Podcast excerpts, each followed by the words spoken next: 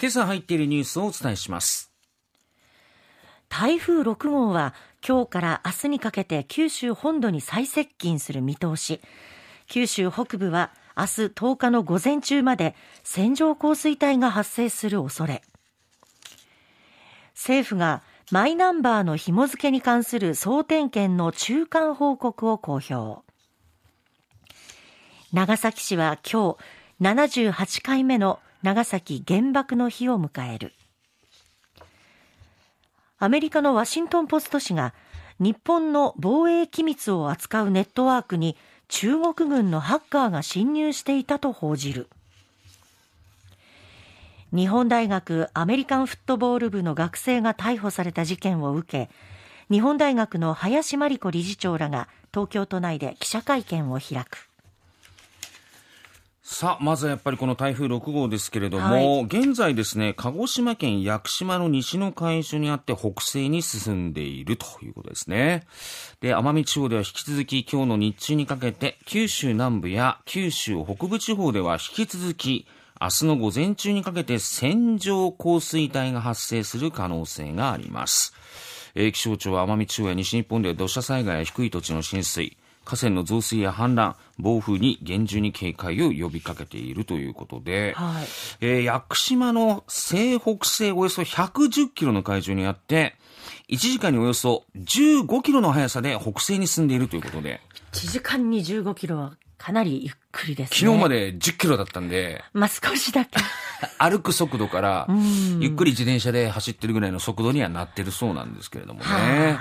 えー、中心の気圧は970ヘクトパスカル、最大風速は30メートルで、中心から半径165キロ以内では風速25メートル以上の暴風が吹いているということになります。で、やっぱり、えー、明日午前6時までの24時間に予想される雨の量は、九州南部と九州北部地方、四国で300ミリと。はい、なので、やっぱりちょっと雨もね、かなり心配だということ。えーそしてもう昨日からね、あの、熊本、鹿児島間の九州新幹線は運休も出ましたけれども、はい、えー、西九州新幹線も今日計画運休。そして西鉄によりますと、高速バスは福岡と鹿児島、宮崎などを往復する便について、今日の始発からもう運行を見合わせているということです。それから高速道路ですけれども、えー、えー、っと、やっぱり鹿児島県や宮崎県の一部、北九州市の門司港付近では高速道路の通行止めを実施する可能性があるということですね。うん、はい。うん、まあ、交通にも影響が出てくるでしょうし、で、この後、まあ、山陽新幹線もね、はい、えー、計画的にちょっと運休しようというような話も出てまいりました。えー、10日、明日の始発から午前にかけて広島博多間で運休する可能性があるということですし、えー、空の便も今日は九州を発着する便を中心に342便の欠航が出ていると。で、あと船はね、もうもちろん昨日、もうギリギリだったかな、僕も夕方博多学校の方いたんですけれども、えー、もう最後の便だみたいな感じで、なんとかっていうような方々も離島に行く方はね、いらっしゃいましたし、もうギリギリ着いたみたいな船も見たので、もうその後はほぼ欠航と。そうですね。いうことになりますね。うん。はい、えー、もちろん最新情報をね、常に気にしていただきたいなと思います。はい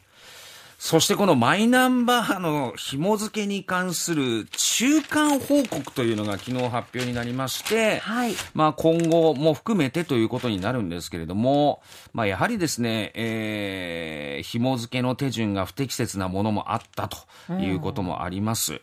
うん、で、どうしても計画に関しては、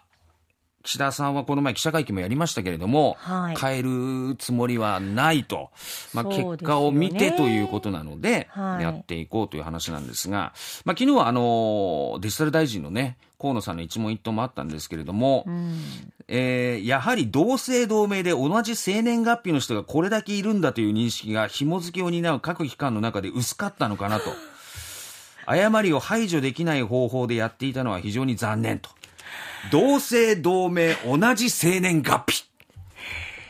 いますよね。まあ、いるでしょうし、うん、そうだとやっぱりわからないかなということにもなりますよね。その認識が甘かったっていうのも、うん、ちょっと微妙ですけど。まあ、あとこの紐付けの丸投げの付けもあるよねっていう話がやっぱり出てまして、はい、まあ、各自治体に丸投げ、これが負担になっている。うん、そしてマニュアルがなくて方法がバラバラ。はい、みんな試行錯誤しながらこうしよう、ああしようって言ってやっているということで、そりゃミスも起きるだろうという。そうですよね。ことも思いますし、僕、ぶっちゃけて言うと人間がやってることだから、まあミスはあると思うんですよ。ただ起きちゃいけないミスももちろんあるんですけども、131の自治体で172件の別人の紐付け、マイナポイントのがあったっていうことなんですけど、少なくね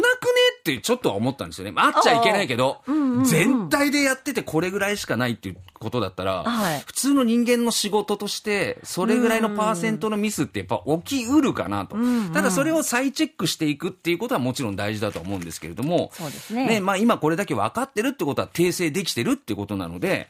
まあ、これをできるだけなくしていくためには、やっぱりもうきちんと政府主導でこうしましょう、ああしましょう、ちゃんと言っていただいた方が分かりやすいのかなっていう。ね、気もしますし。だけど、なんだ、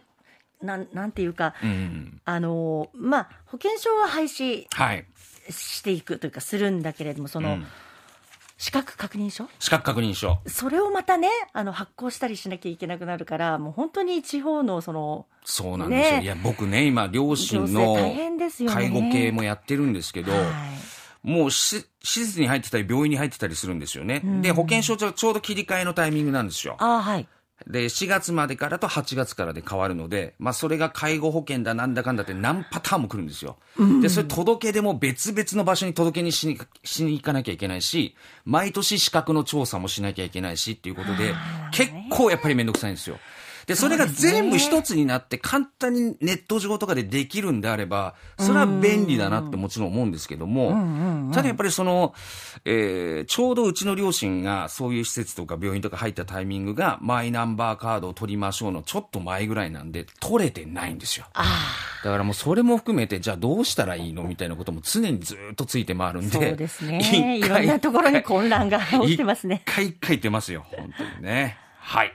ということで、ニュースラインナップでした。